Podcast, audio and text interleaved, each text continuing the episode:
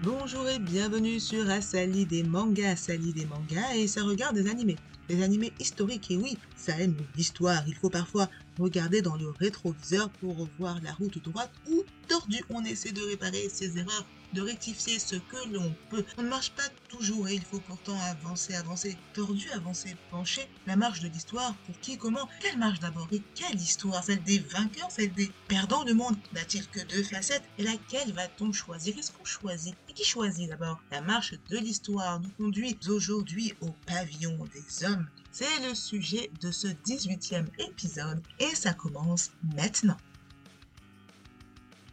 Je plante le décor. Japon, à l'époque Edo. Garçons, hommes et vieux monsieur tombent malades les uns après les autres. Ce sont tout d'abord les plus jeunes qui se plaignent de maux terribles. Viennent ensuite les adultes, puis les anciens. L'épidémie se propage dans tout le pays sans que l'on sache d'où elle vient.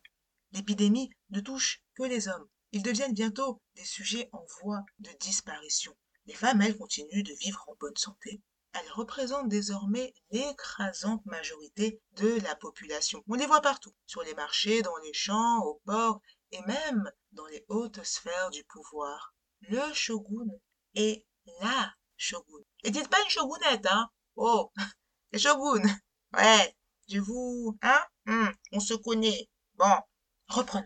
Les garçons, eux, vivent surprotégés par leur famille. Les hommes sont tout aussi choyés et cachés loin des regards envieux car oui, les hommes sont devenus rares. Seules les femmes les plus riches peuvent s'offrir un mari. Certaines font tout pour avoir une descendance. D'autres familles vendent les services des hommes de la maison aux plus offrantes. La vie est rude pour ces hommes privés de liberté. La vie est rude pour ces femmes pour qui avoir un garçon reste comme un signe de réussite et de prospérité assurée. Retour dans les arcanes du pouvoir, où les précieux hommes occupent une place de choix, mais pas là où on l'imaginerait. Je vous l'ai dit, la shogun est une femme. Les femmes sont au pouvoir, les hommes sont mis sous cloche. Les plus beaux exemplaires s'exposent dans le mystérieux pavillon des hommes. 800 hommes drapés dans les plus beaux tissus qui ne vivent que pour le bon plaisir de la shogun. Car oui, le pavillon des hommes est interdit aux autres femmes. Personne au Japon ne sait ce qu'il s'y passe, à part bien sûr les hommes du pavillon eux-mêmes. C'est là que nous rencontrons Mizuno. Mizuno, grand cœur, ah, derrière sa désinvolture, le jeune homme cache une grande gentillesse et une grande sensibilité. Il les voit bien toutes ces femmes trop pauvres pour prendre un époux. Lorsque sa famille veut l'envoyer vers une riche famille, il préfère refuser le mariage et partir pour le pavillon des hommes. On dit que l'endroit est exceptionnel, que le travail paye bien. Homme préfère partir pour envoyer de l'argent à sa famille. Et tant pis pour Onobu, l'espiègle Onobu, son ami d'enfance, son amour de toujours. La séparation est bien entendu déchirante, tout aussi déchirante est la réalité qui s'impose aux yeux d'un Mizuno sidéré. Le pavillon des hommes est sinistre. Malgré les kimonos luxueux et les tissus chatoyants, il règne dans cet étincelant pavillon une ambiance sinistre. pourquoi garder tous ces hommes enfermés dans le luxe d'abord? Alors que dehors tant de femmes hurlent pour avoir un enfant, alors que la balance démographique tangue de plus en plus Pourquoi cette prison dorée, cette prison pleine d'orgueil Pourquoi cet égoïsme? Mizuno veut percer le mystère et comprendre le fonctionnement de cette étrange maison mais il n'est pas bon d'être curieux au pavillon des hommes. Alors que le caractère de Mizuno lui vaut d'être remarqué par ses pairs, alors que le jeune homme, rentré dans la plus basse classe du pavillon, gravit les échelons, son caractère mordant lui attire l'animosité des autres hommes du pavillon, parmi lesquels de hauts gradés. À l'origine de l'anime publié sur Netflix, on trouve le manga Roku de la mangaka Fumi Yoshinaga. Le manga sorti en 2005 au Japon chez la Hakusensha et en 2009 en France chez Kana a connu un succès fulgurant. Terminant en 19 tomes, la série a été adaptée en drama en film live et revient maintenant sur le devant de la scène avec une adaptation animée en 10 épisodes créé par le studio Dean. Et c'est Noriyuki Abe qui réalise la série. Le réalisateur très connu a notamment travaillé sur euh, Arslan, aussi sur Netflix, Black Butler, Boruto, Bleach, aussi sur Netflix, Hikaru no Go. Hikaru no Go, le manga est génial, j'ai pas encore vu l'animé. Yu Yu Hakusho, aussi sur Netflix. Hajime no Ippo, aussi sur Netflix. Et justement, je suis en train de regarder Hajime no Ippo. Cache, cache, cache, manana. Et l'OP, il est top. Hein. Là, j'ai fait une version euh, a cappella, petite version. Mais euh, regardez et on, en, reparle, on en reparle. Noriyuki Abe a aussi fait Trigun, Trigun, Vage Stampede, qui est aussi sur Netflix. Ah, je vous ai pas encore parlé de Vage Stampede. Il y a la nouvelle euh, version de Trigun qui est sortie sur Crunchy. Vous dites quoi? Trigun Tudigunu Trigun C'est sorti sur Crunchy, Crunchy, Crunchyroll. Je vous en parle dès que je l'ai casé dans mes mirettes. Revenons à la prod. Tout aussi connu, c'est Kenji Kawai qui signe les musiques. On l'a vu sur le reboot de Pat Labor, My Home Hero, Servamp, ou encore Ghost in the Shell, Gundam Seed, Double Blue Seed. La liste des séries sur lesquelles il a bossé est longue comme cinq bras. Pour le pavillon des hommes, j'ai trouvé les musiques un peu discrètes. Un peu, un peu trop, peut-être, un peu ouf. Un peu, vous voyez, il manquait un peu de... J'imaginais bien des musiques un peu plus... Euh, je sais pas... Bref, continuons.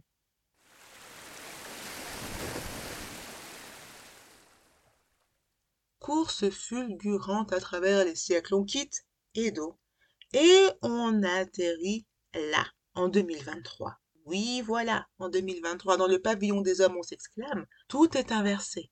Les femmes dirigent, les hommes suivent. Mais en y regardant de plus près, rien ne va. C'est aussi le constat que fait la Shogun. On utilise encore des noms d'hommes pour désigner les femmes influentes. On cache le fait que la Shogun soit une femme, par exemple. Et aujourd'hui, combien de femmes présidentes de la République? Combien de femmes dans les gouvernements? Combien de femmes avec des portefeuilles ministériels importants, comme l'économie ou l'intérieur? Combien de femmes chefs d'entreprise? Combien de femmes à la tête de grandes entreprises? Combien de femmes dans les conseils d'administration? Côté présidence, les femmes sont encore peu nombreuses. D'après l'Observatoire des inégalités, le monde compte, je les cite, 22 femmes à la tête du pouvoir exécutif dans leur pays, 9 chefs d'État et 13 chefs de gouvernement. Elles représentent seulement 6 à 7% des dirigeants politiques de ce niveau dans le monde. Fin de citation. Ça fait peu, bah oui, ça fait peu. À peine 9 chefs d'État, femmes, sur 52 chefs d'État élus. C'est très peu. Au 1er janvier 2023, l'ONU compte, je cite, 31 pays où 34 femmes sont chefs d'État et ou de gouvernement. Je vous mets les références sur le site asalidemanga.fr, asalidemanga.fr. Pourquoi je le dis vite? C'est important. asalidemanga.fr et aussi dans la description du podcast. Parmi ces chefs, citons Sahaler Worgzwandi, la présidente de l'Éthiopie, Maïda Sandu, la présidente de la Moldavie, ou encore Sandra Messon, présidente de la Barbade. La Moldavie a aussi une première ministre, Natalia Gravilita. En France, c'est Elisabeth Borne qui dirige le gouvernement. Mia Motley la première ministre de la Barbade. Alors oui, on pourra dire que par exemple, la fonction de la présidente éthiopienne, Sahle Worgzwandi, est avant tout honorifique, symbolique. Mais le symbole est fort, le symbole est là. La route, elle, est encore longue. Les hommes continuent de monopoliser l'exécutif pour reprendre les mots de l'Observatoire des inégalités. Et la parité alors? Beaucoup de pays ont adopté le principe, mais en pratique, là encore, la route est encore longue. Car on peut bien voter une loi sur la parité, mais encore faut-il que tout soit fait dès le départ pour permettre aux filles et aux femmes d'accéder au cursus, d'intégrer les réseaux du pouvoir, de gravir les échelons. La question ne se pose pas pour les garçons, pour les hommes. Elle se pose encore pour les filles et pour les femmes.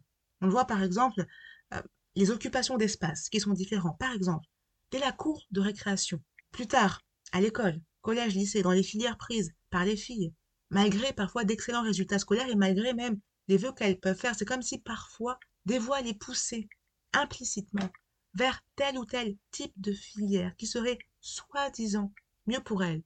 par exemple, on les, les pousse encore pas assez vers les filières scientifiques, on les soutient encore pas assez vers ce type de filière. On compte encore trop peu de femmes à des hauts postes. Et en plus des orientations de jeunesse, faut aussi briser ce fameux plafond de verre qui coince les femmes à un certain niveau. On peut le voir en politique. Oui, pour euh, des femmes sur euh, des listes électorales, et pas aux avant-postes. Dans les ministères, on leur confiera pas forcément les meilleurs portefeuilles. Alors bien sûr, il y a des exceptions, là je dis en gros, en général, en général, mais ça fait voir quand même aussi combien la route qui reste à faire est longue. Alors ça bouge, les choses, les choses, les choses, hmm, voilà, prononce bien, articule à ça. Alors, ça bouge heureusement, les choses bougent un petit peu, doucement, lentement, parfois on régresse, donc euh, bon, persévérons, comme la shogun qui, dans le pavillon des hommes, remonte le fil de l'histoire pour mieux faire bouger les lignes du présent, des gouvernements, des institutions constatent les discriminations subies par les femmes et décident d'agir. Par exemple, en juin 2022, l'Union européenne a enfin mis en route son projet de loi élaboré depuis 2012 quand même. Hein.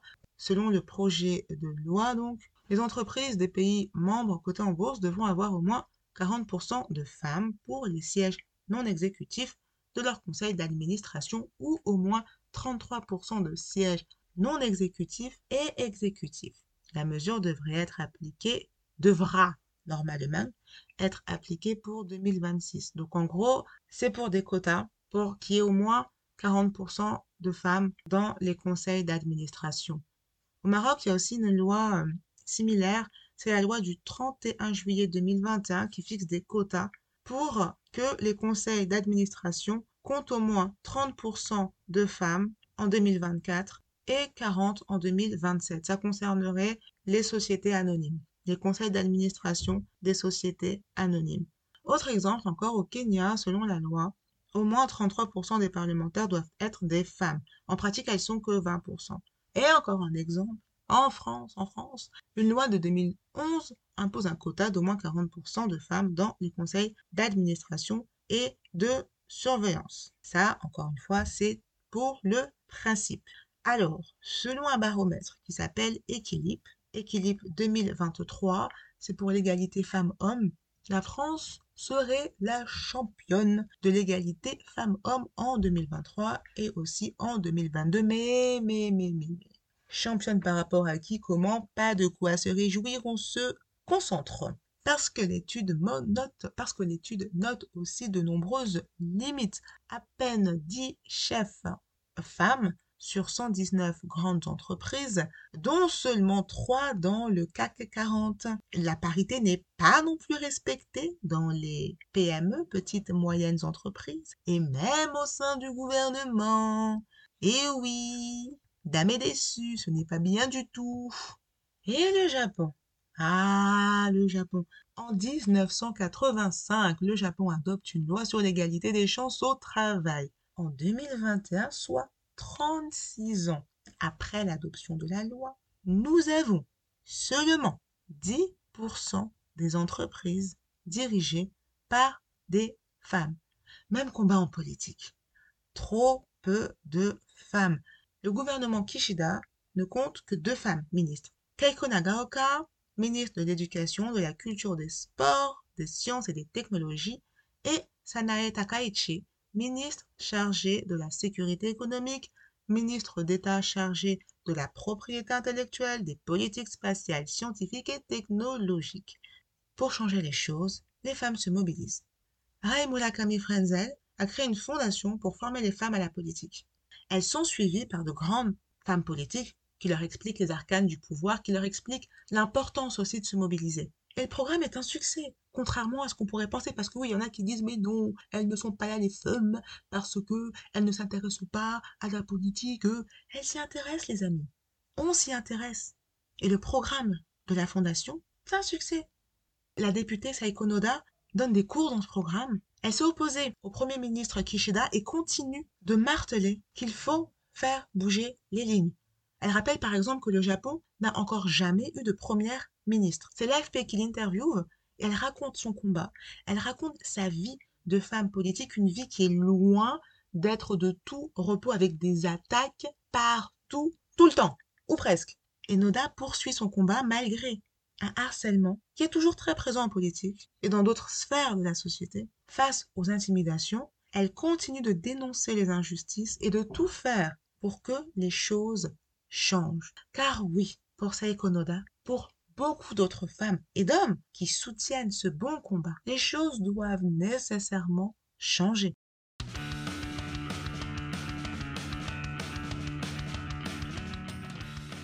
C'est sur cette note sociopolitique que je vous laisse en attendant femme. De tous les horizons en avant, homme.